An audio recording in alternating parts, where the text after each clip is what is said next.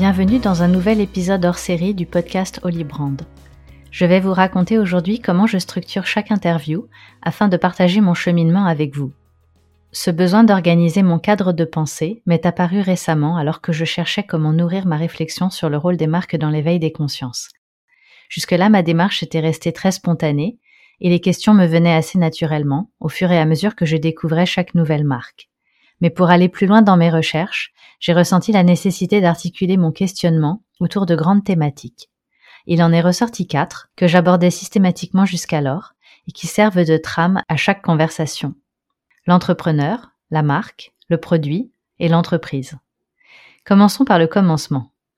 Le point de départ d'un épisode Holy Brand est presque toujours une marque qui communique sur sa responsabilité sociétale et retient mon attention par l'approche holistique de son engagement. Derrière cette marque, cette Holy Brand, il y a un homme ou une femme qui, soucieux de son empreinte sur la planète, s'est donné pour mission d'éveiller les consciences. Voilà pourquoi l'entrepreneur est le premier de mes quatre piliers. Car c'est sa vision, son rêve et ses convictions qui vont donner vie au projet et lui conférer ce supplément d'âme. J'aime par-dessus tout comprendre le système de valeurs de ces entrepreneurs, leur système de croyances et leur cheminement personnel. Identifier l'origine de leur engagement, le fameux why. Qu'ont-ils mis de même dans leur marque Quels événements, rencontres et découvertes ont jalonné leur parcours de vie?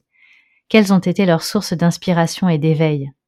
Quelle fut la jeunesse du projet, le déclencheur de cette aventure autant entrepreneuriale qu'existentielle?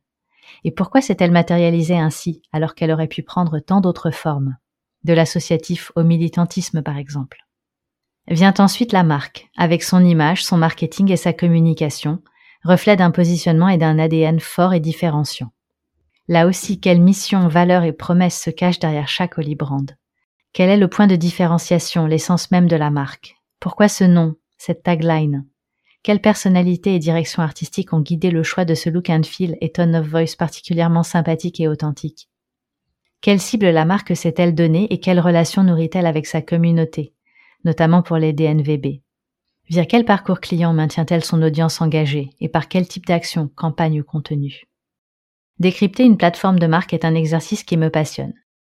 C'est un peu l'inverse de ce que je fais chaque jour, puisqu'en général je construis des plateformes pour mes clients, mais il s'agit alors d'une création de marque ou d'un repositionnement.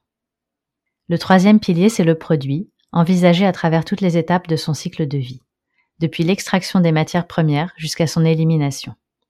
Comment les gammes sont-elles construites? Quels sont le cahier des charges et les bénéfices à mettre en avant? Quel savoir-faire ou technologie est à l'œuvre? Qui sont les best-sellers et les produits devenus iconiques? Je ne peux pas renier mes années de développement produit. J'aime le produit et le processus par lequel il prend forme, depuis le brief jusqu'à la fabrication, en passant par le sourcing, la formulation, le design ou le prototypage la plupart des Holy Brands ayant déjà mis un pied dans la circularité pour éviter le gaspillage des ressources et la production des déchets, je prends plaisir à découvrir comment elles innovent avec l'éco-conception ou les low-tech, repensent leur approvisionnement, y compris dans sa dimension sociale, ou gèrent la fin de vie de leurs produits.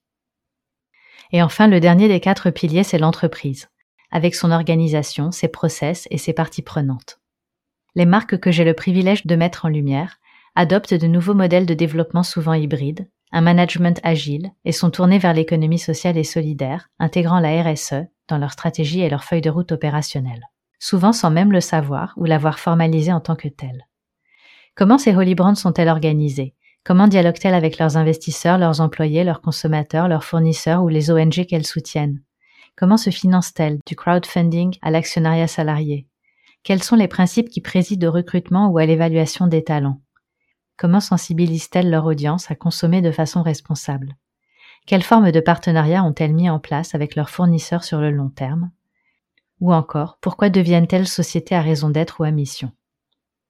Voilà, je vous laisse méditer sur ces quatre piliers et me partager vos impressions sur LinkedIn pour faire progresser ensemble le rôle des marques, les Holy Brands, dans l'éveil des consciences. À bientôt!